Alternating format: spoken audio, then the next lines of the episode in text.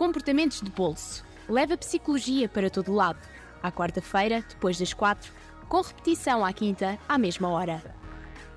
Olá, bem-vindos a mais um Comportamentos de Bolso, um espaço para falar sobre crenças, atitudes, comportamentos, motivações e influências do comportamento humano. Mais um dia no estúdio com Lourenço e Alexandre. Alô, malta. Boa tarde.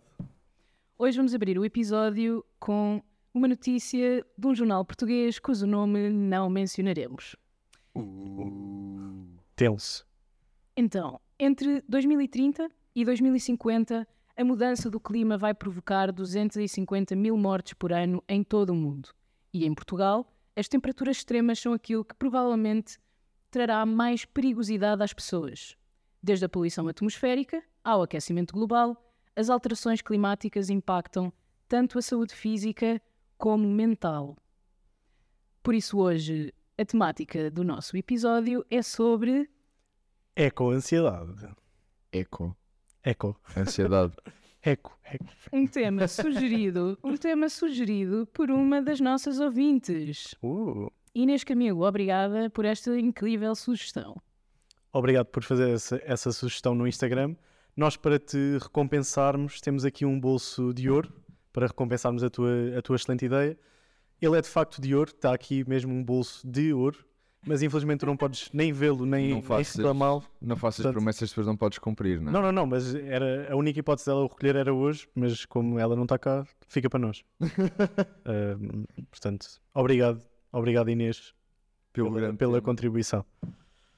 Posto isto, o que é então este jargão eco-ansiedade ou ansiedade ambiental?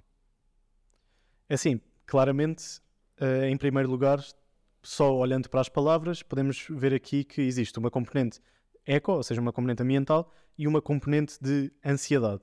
Portanto, parece-me que faria bastante sentido começarmos aqui por perceber exatamente o que é que é a ansiedade em si. O que é que é a ansiedade?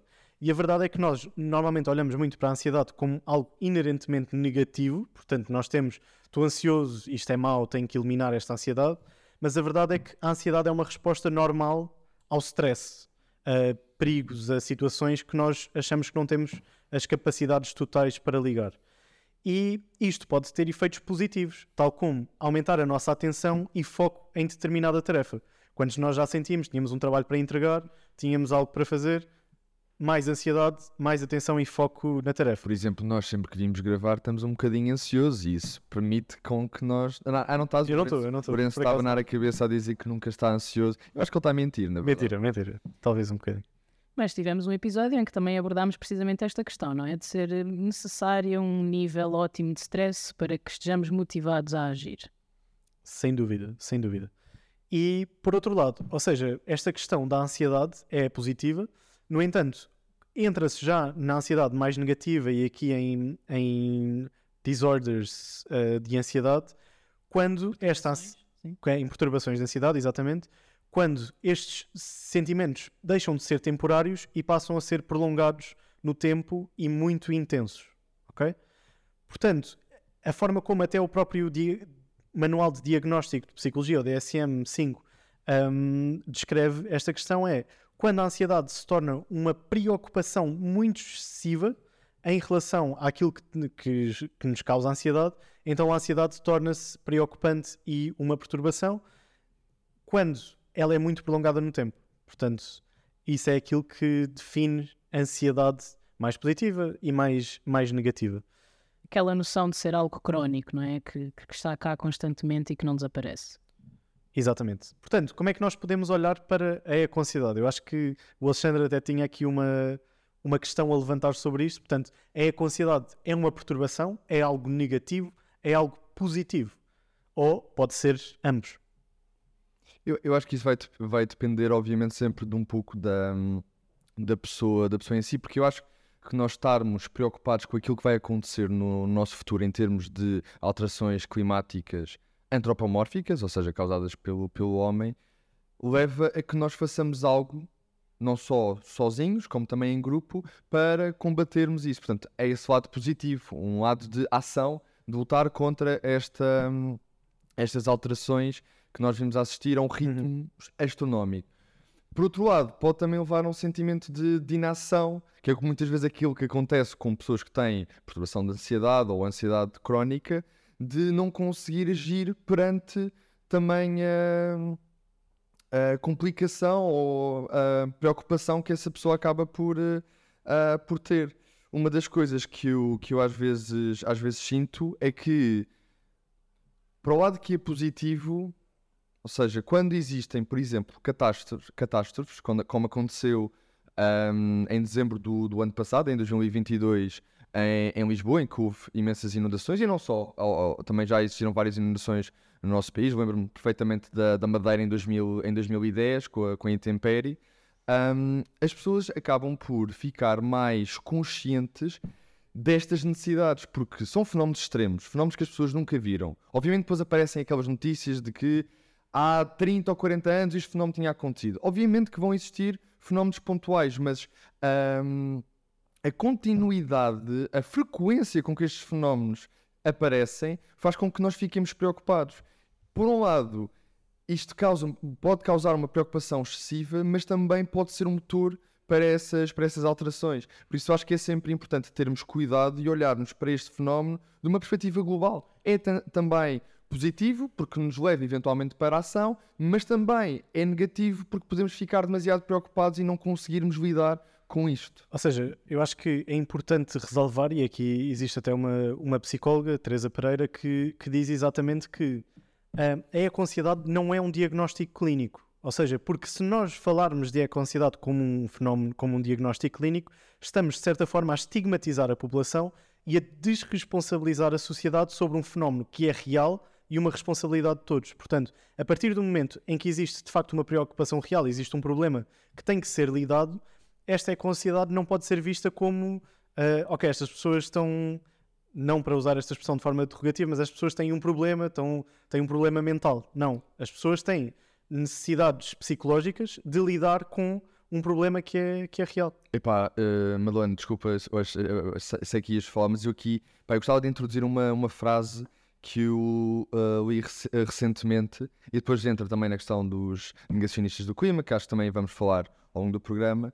Uh, esta frase é do Graham Walton, acho que é assim que se diz, é um escritor uh, britânico, se não estou em erro, em que basicamente aquilo que ele diz é: se a eco-ansiedade for tratada como uma patologia, na ideia dele, os um, negacionistas do clima terão, terão vencido. Ganharam. Porque a ideia dele é que nós não estamos a assistir a um tsunami de problemas de saúde mental. Aquilo que nós estamos a, a assistir é uma expressão que já devia ter acontecido há muito mais tempo de sanidade, de preocupação, de cada vez mais falarmos sobre uhum. estas questões Pá, eu, eu acho isto. Uma consciencialização também, não é? É isso, é, é consciencialização pura, não é só, pá, nós estamos a ficar todos doidos, ai tal, os miúdos que fazem uh, aquelas manifestações estão tão, tão malucos ou tão doidos. Não, estão só preocupados. Acho que isso é importante. Alexandre, falaste aqui de vários, várias uh, questões relacionadas com isto e que nós, um, ehm, se tudo correr bem, iremos abordar. E se o tempo não nos fugir, vamos abordar. Vamos abordar. Uh, vamos abordar. Mas só voltando um bocadinho em relação àquilo que o Lourenço estava a dizer sobre isto não ser eh, algo, não, não ser um diagnóstico, é importante percebermos esta distinção, sim, o que é que é de facto uma ansiedade ambiental ou, ou o que é só uma preocupação ambiental e sentir uh, alguma preocupação um, em relação a estas questões. Apesar de não ser um diagnóstico, de facto já há investigação que demonstra correlação um, deste tipo de medidas de, da ansiedade ambiental com uh, escalas de mal-estar. Portanto, não é só mais do que ser um bom preditor, porque é ansiedade, desculpem, é um bom preditor de comportamentos pró-ambientais, portanto, intenções de fazermos e termos atitudes e comportamentos pró-ambientais, portanto, a favor do ambiente, que sejam boas para o ambiente. Para além disso, um, há na mesma uma associação um, a escalas de mal-estar, por exemplo, ansiedade, como o Lourenço também já falou, depressão, stress, um, e, e, pronto por oposição a estar relacionado com escalas de bem-estar. Ou seja, lá porque não é um diagnóstico, não quer dizer que não seja algo que traz ma mal-estar às pessoas e que é algo Exato. que tem que ser adressado, tanto por tentarmos resolver o problema inicial e causador, que é o- as mudanças climáticas, mas também por lidarmos e termos intervenções individualizadas e em grupo com as pessoas de, ok, tentar arranjar aqui ferramentas para lidar com esta ansiedade e com este, com este problema. Outra E- coisa também interessante, deixa-me só dizer, é que, pronto, e com esta questão de já haver, eh, ou, ou seja, de nós, enquanto humanos, termos necessidade de, eh, de categorizar o mundo à nossa volta e de facilitar eh, a forma de colocarmos coisas em caixinhas, não é? Isso ajuda-nos a compreender o mundo à nossa volta. Já existe uma série de termos que estão a surgir, incluindo ecoparalisia. Portanto, a, a questão de quando, quando esta preocupação, quando esta ansiedade, quando este stress é, é demasiado alto e nós sentimos, como o Alexandre já tinha dito, e sentimos impotentes, sentimos eh, cansados. Paralisados. Exatamente. Sentimos que não podemos, ou que se formos os únicos a fazer determinada coisa e, e não formos todo um coletivo, um esforço coletivo em fazer as coisas que, que, que não há grande impacto. não é? E Eu tenho, eu tenho aqui uma questão, ah, mesmo, mesmo curiosidade. Ou seja, nós falamos muito disto e acho que existe uma percepção geral de que isto é um problema que afeta mais os jovens do que, Uhum. do que as pessoas mais velhas. Isso é. Vocês por acaso sabem algo sobre isso? De, de diferenças entre gerações ou. ou- Eu eh, acho, acho que antes de entrar na questão, na Ok, questão geracional, ehm, mas também vou chegar lá, ok? Não te preocupes, vou responder à tua pergunta. Pá, espero que chegues. Vou responder, está tudo bem. isso é que eu as faço. Mas eu acho que é, eu acho que é, que é importante eh, falarmos disto, que é diferenças também geográficas. Existem sítios, ilhas no meio do Pacífico, que por eh, terem eh, uma orografia muito mais baixa, portanto não têm tanta altitude, já se sentem na pele es- estes efeitos e que são claramente marcados por alterações Sim, climáticas, sem dúvida. anto- anto- antropomórficas. E portanto, eu acho que isso Antropomórficas. é só uma palavra um bocadinho difícil. Portanto, mudanças causadas pelo, pelos efeitos Pelos de- da, da, da humanidade. Ahm, mas existem, portanto, à parte das gerações, já existem pessoas que estão a sentir isto, isto na pele. Nós sentimos muitas vezes, ou identificamos isto como sendo mais de catástrofes, coisas que aconteceram, ah, ou que sentimos que acontecem esporadicamente. Há pessoas que já sentem isto na pele todos os dias. Mas em termos geracionais, aquilo que eu, obviamente, tive a pesquisar, não é? Ahm, foi que Vá lá. eu acho que nós. estás a assumir. Estás a assumir. Epá. Pá, não sei, tinha que, tinha que dar aqui. Queres que eu responda? Quero só, vai só. Epá. Responde, responde, Vou responde. responder. Então, eu acho que nós, em termos geracionais, partimos de pontos di- diferentes. Eu acho que nós, enquanto jovens, e eu quero me incluir neste grupo, nós, enquanto jovens, ahm, partimos de um, de um ponto de preocupação mais acima. Se pensarmos numa escala de 0 a 100, nós já estamos lá em cima nos 70, 80%. Somos iluminados. Somos Tu é, iluminados. identificas-te é como com- jovem ainda? Eu identifico-me. Pá, eu sou jovem, Sei. jovem adulto. Ahm, ident- eh, portanto, pá, isto aqui está- estás-me a- estás-me Estou-te a picar. estás-me a picar. Provocações disruptivas, Lourenço. Provocações de bolso. Pá, portanto, se pensares numa escala de 0 a 100, nós estamos muito mais lá em cima. Mas, por outro lado, as pessoas mais adultas, mais velhas, acabam por estar um pouco atrasadas nesse início. Mas aquilo que os dados têm mostrado, e este aqui, o estudo que eu encontrei, foi um estudo ah, longitudinal que durou, portanto, 10 anos, em que eles eh, descobriram que, de facto, as pessoas começam em pontos diferentes Uhum. de preocupação, mas não há diferença no, nível, no aumento de preocupação ao longo destes 10 anos. Ou seja, à medida que estes anos for- 10 anos foram passando, todas as pessoas foram se preocupando na mesma ordem ou na mesma medida que, eh, que as gerações. Ou seja, gerações mais velhas começam, mai- eh, começam com um nível de preocupação mais baixo, mas aumentam ao mesmo nível que as gerações mais novas. seja, eu acho isso incrível. Um miúdo de 10 anos começa com 50 de preocupação e vai para 75. Uma pessoa mais velha começa em 20 e vai para 55. Exatamente. Exatamente, ou seja, ambas aumentam. Não, Fizeste ela vai mal para as contas. 45. Fizeste mal as contas. Aumenta 25, ou seja, aumenta o mesmo número, mesmo que o, o sítio onde chegam no final não seja exatamente o mesmo. Portanto, nível. em termos de declive da reta está igual. Epá, não, vamos entrar em matemática, é só brincar. Mas sim, Não, mas- existem diferenças geracionais. Isto porque nós também crescemos muito já num ambiente em que se falava muito sobre isto e que há uma muito maior consciência do que talvez os nossos pais e os nossos avós. Faz todo o sentido. Sim, aliás, até há esta ideia de que o stress relacionado com o clima, pronto, que, que agora afeta muito os jovens, jovens adultos, adolescentes, ahm, na faixa dos 20 principalmente, ahm, esta ideia de que isto é comparado aos medos da Guerra Fria, que portanto era algo que dominava os jovens, os chamado, a geração baby boomer. Hum, e pronto, Vocês por acaso sabem qual é a tradução de baby boomer? Desculpem só Não faço parênteses. ideia. É que eu sempre ouvi baby boomer e nunca. Eu sei que, por exemplo, a Silent Generation é a geração silenciosa, mas Não há, não há o tradução. boom, ok. o boom de bebês. Yeah. houve um boom de natalidade, de facto. Mas voltando ao assunto. Exato, daí o nome.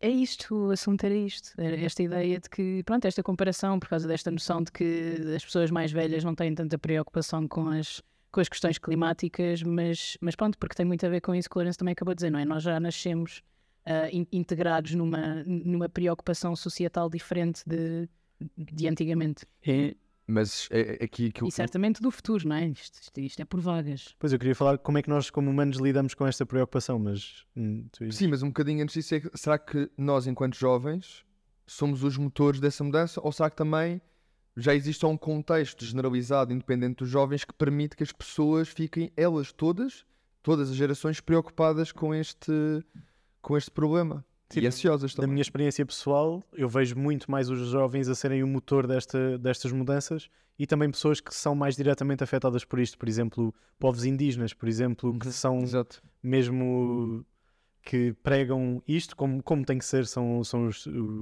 são as pessoas que podem ser mais afetadas por isto. E isso é super interessante também no ponto de vista de, de vinculação ao lugar.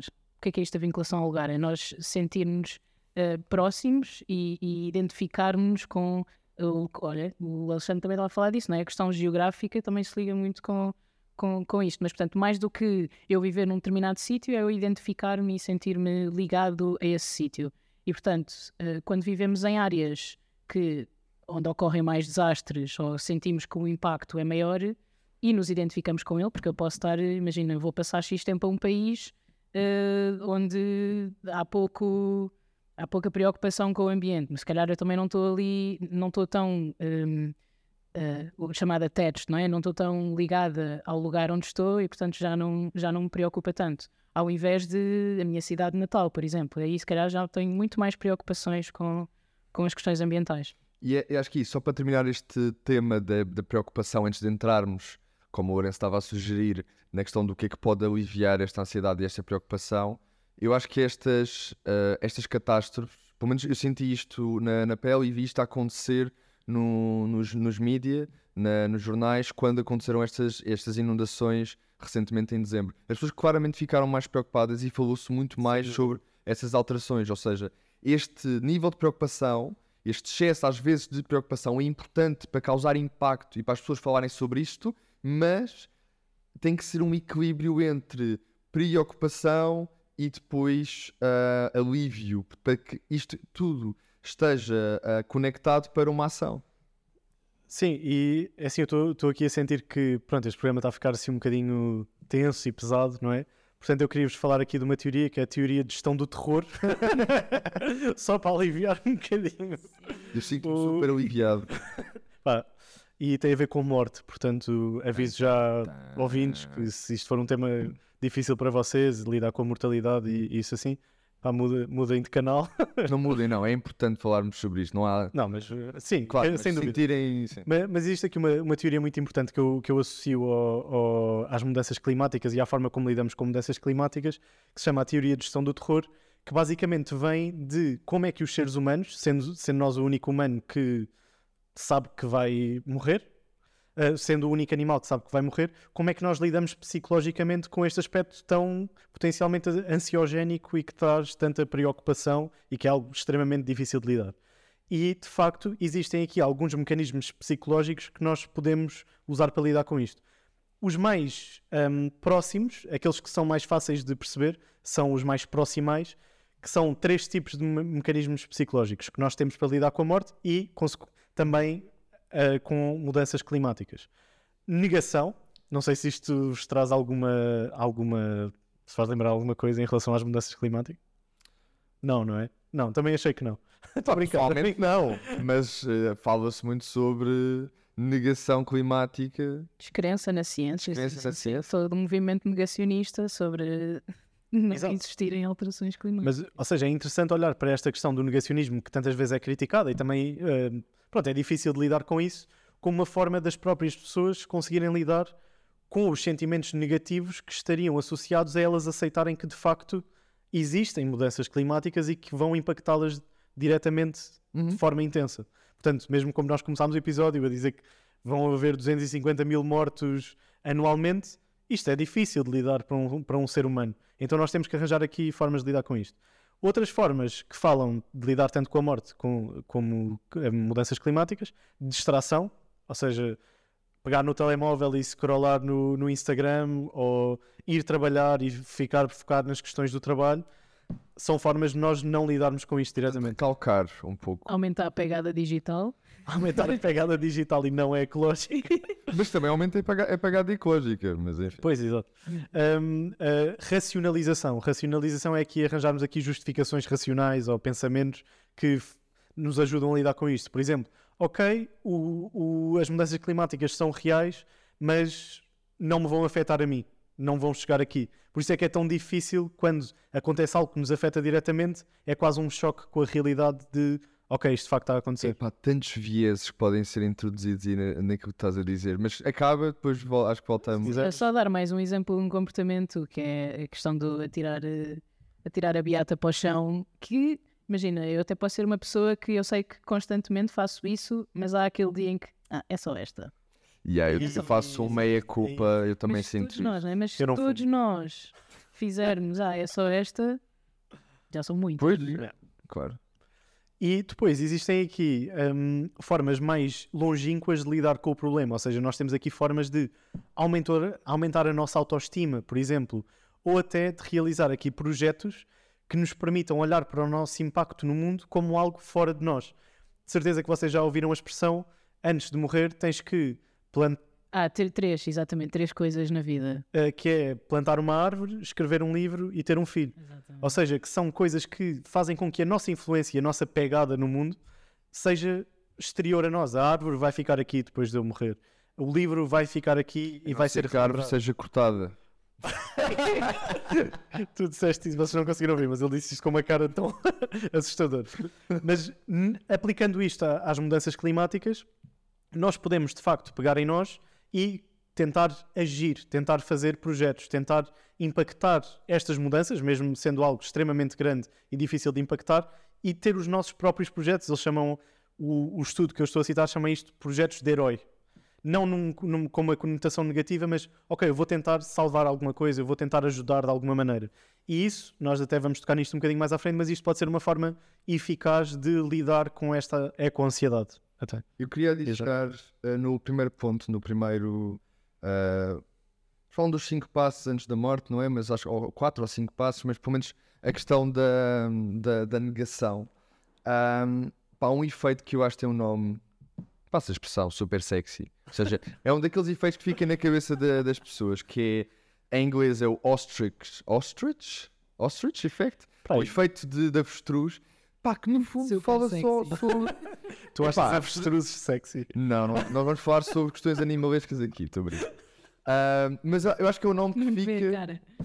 Eu acho que é o nome que fica na, na cabeça, tipo, o efeito avestruz. Porque basicamente a explicação fala só, li- literalmente, pôres a cabeça na areia. É tu evitares informações que são perigosas ou negativas para as tuas próprias cre- crenças. Dúvida. Ignoras. Portanto, tu não tens esse, esse, esse conhecimento. Pá, de, um- de uma forma, de uma forma ge- geral, aquilo que tu queres evitar é o desconforto psicológico. E isso pode funcionar também para a negação, como também para a questão da, da distração. Tu usares outras coisas, Sem usares. Instagram para não estás a pensar sobre, sobre isso. E- Viés confirmatório também pode-se meter aqui. e a verdade é que estas, estas formas de lidar com isto, a negação, pôr a cabeça na areia, não têm necessariamente. Ou seja, enquanto que para o- as mudanças climáticas podem ter uma conotação negativa, isto podem ser de facto formas eficazes de nos protegermos. Por exemplo, se eu sou alguém que sofre muito com pensar sobre a morte, por exemplo, o a distração pode ser uma forma de eu me proteger Claro, e de eu claro, evitar pensar sobre isso.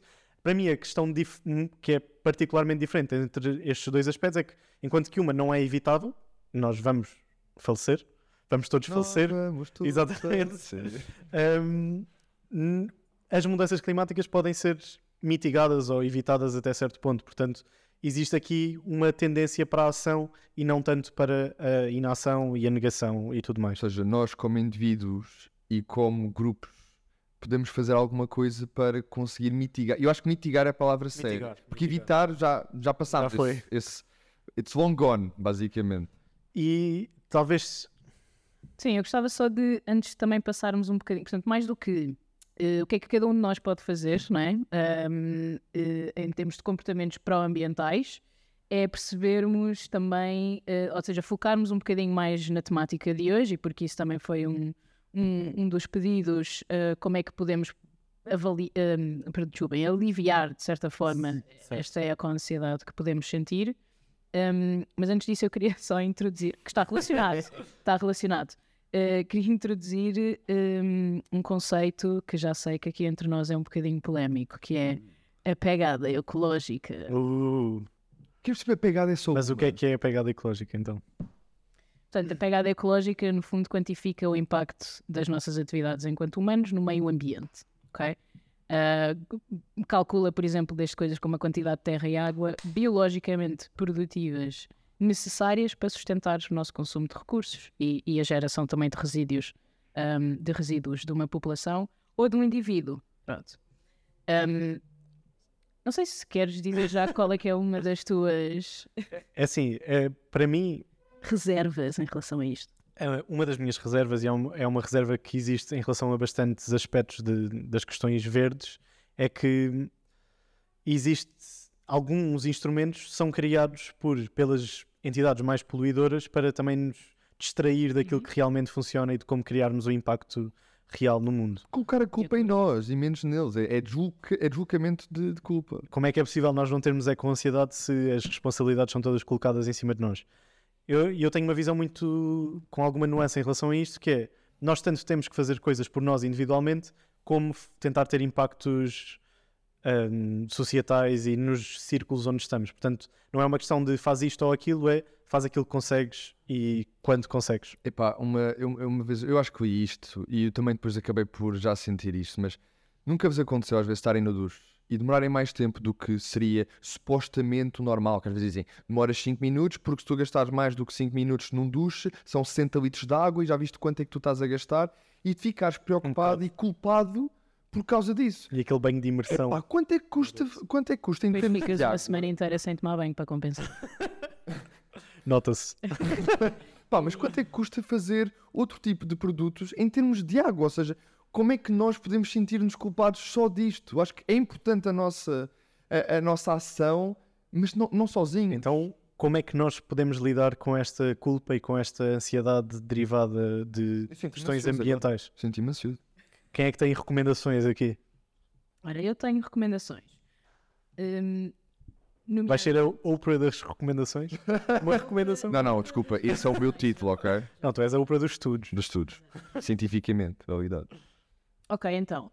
Primeiro que tudo, regra mais básica das mais básicas de sempre, enquanto humanos, para termos também relações mais saudáveis, etc., mesmo connosco próprios, é aceitarmos o que estamos a sentir. Primeiro que tudo. E isto pode ser. Clarence, não. Controla-te.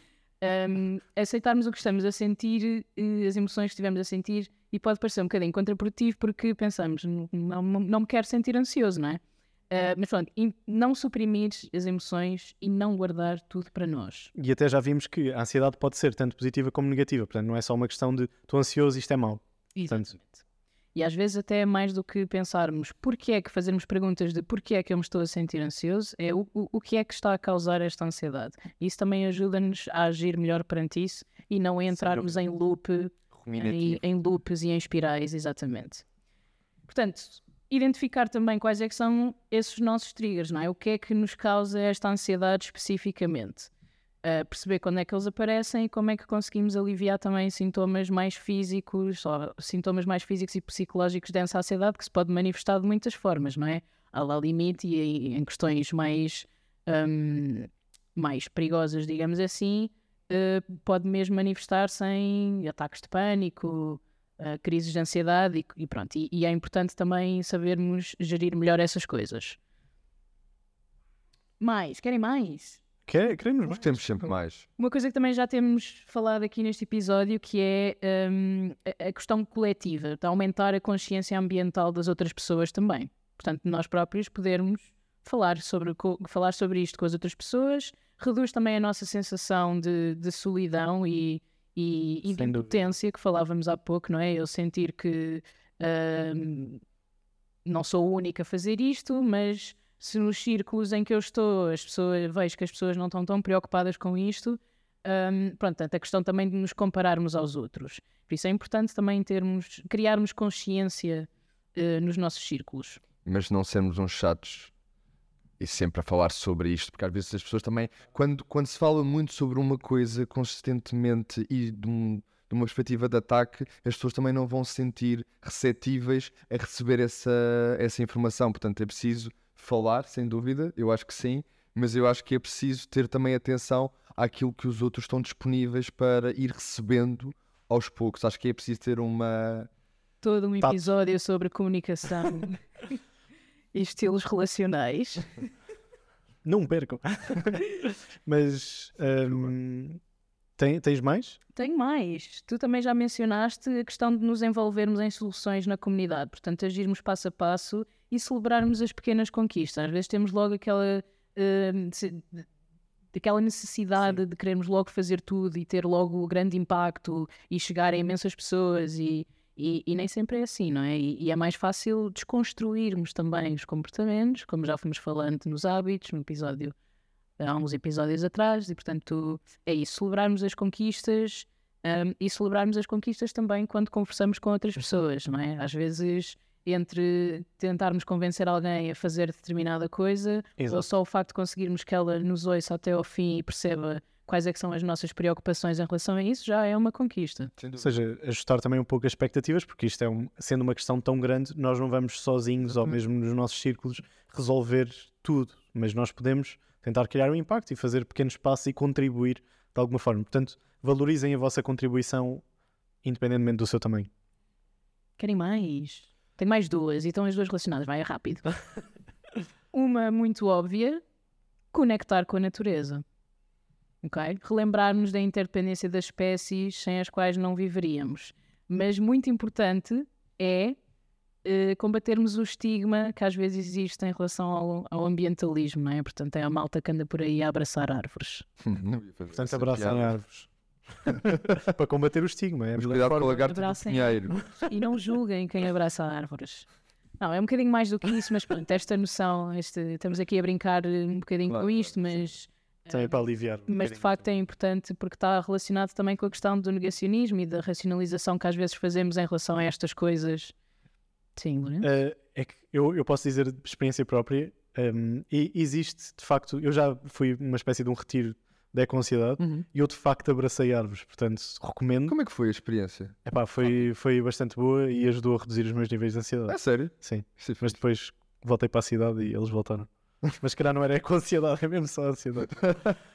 não, mas, eh, mas agora a sério, existem mesmo um, estruturas e formas de olhar para a eco-ansiedade já existentes. Existe uma infraestrutura muito conhecida que é o trabalho que reconecta, é o trabalho em que tu estás no, na natureza e em contacto com a natureza, podem explorar isso e nós também podemos dar-vos mais informação se vocês a pedirem uh, para nós.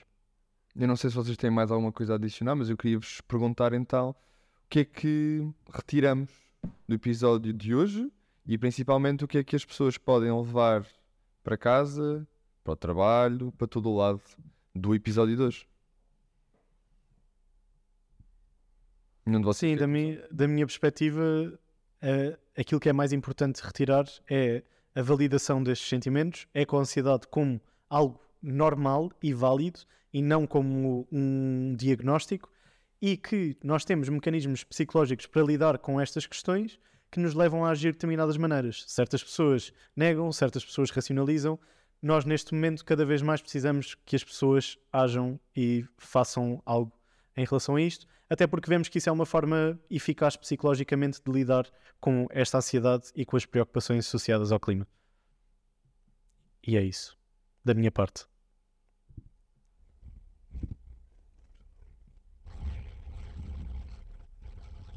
Do meu ponto de vista, eu sinto que. Eu gostei muito da, da, tua, da tua intervenção, Lourenço, da questão de discernir aquilo que a ansiedade pode ser em termos de de valência, ser positiva ou negativa. Eu acho que é importante nós termos consciência disso e podermos adaptar as nossas ações a isso. Pá, tu tomaste um banho um bocadinho mais longo, não sentires culpado por isso, mas tens a consciência de que eu devo reduzir a quantidade de, de, tempo que eu gasto, porque isso vai reduzir a quantidade de água que eu também gasto. Eu acho que é importante termos um sentido de moderação daquilo que são as nossas, as nossas ações, porque eu acho que através da moderação as pessoas também eventualmente estão mais receptíveis à mudança. Obviamente que sermos extremos também é importante. Muitas vezes este, eh, as manifestações que nós já assistimos têm o seu papel e acho que uh, são importantes e já falámos também sobre o papel das próprias uh, manifestações em termos psicológicos nos, nos outros, mas no final de contas eu acho que nós temos que ser o mais moderados possíveis para também conseguir aliviar esse peso que nós, que nós sentimos. E tu, Madalena, o que é que queres deixar? Se calhar não é tanto um apelo às pessoas, mas como falávamos há pouco, de, das próprias empresas também e as grandes estruturas serem uh, também uh, terem uma responsabilidade também uh, muito importante nestes aspectos. Acho que é importante, pronto, para além de fomentarmos a mudança de comportamento nas preferências individuais e nos hábitos um, e nos estilos de vida, é importante que haja um apoio das grandes empresas em relação ao, ao teste de práticas e soluções que sejam inovadoras, também baseadas numa série de novas tecnologias que já existem um, e, que, e que nos ajudam tanto também a ter uma tomada de decisão mais eficaz em relação a melhorias um, nos serviços também disponíveis para as pessoas e, e na, na, mitigação dos impactos de não só, enfim, porque há muitas coisas que não podemos tratar em questão de desastres naturais, não é? Mas podemos prevenir. E, é, e é uma questão que muitas vezes não temos, não é? Temos, temos muito mais uma tendência de remediação e não tanto de prevenção. Sem dúvida. Epá, eu acho que de facto nós não falámos muito sobre, uh, ou não fomos muito a fundo naquilo que, que as grandes empresas têm, a responsabilidade que elas têm neste, neste, nesta problemática. E, portanto, eu, eu proponho aqui eventualmente termos um eco-ansiedade 2.0 regresso. Mas as empresas não sentem eco-ansiedade, não é? São as pessoas. Epá, eu sei. É, é, é, é real, mas. As empresas papel... são feitas de quê, Lourenço? mas o papel que essas empresas têm pessoas. nisto. Então, um, obrigado por, por nos ouvirem. Concluímos este episódio e aproveitamos para vos deixar aqui aquilo que vai ser o próximo episódio, que vai ser sobre poder e a psicologia do poder. Porquê é que nós queremos poder? O que é que o poder nos faz? O que é que isto significa e como é que nós podemos lidar com ele? Estamos convosco todas as quartas-feiras às 16, aqui na Popular FM, com repetição à quinta. Podem ouvir-nos também no Spotify e podem sugerir temas no nosso Instagram. Podem receber bolsos de ouro. Obrigado por estarem connosco e até o próximo episódio. Comportamentos de bolso. Leva psicologia para todo lado. À quarta-feira, depois das quatro, com repetição à quinta, à mesma hora.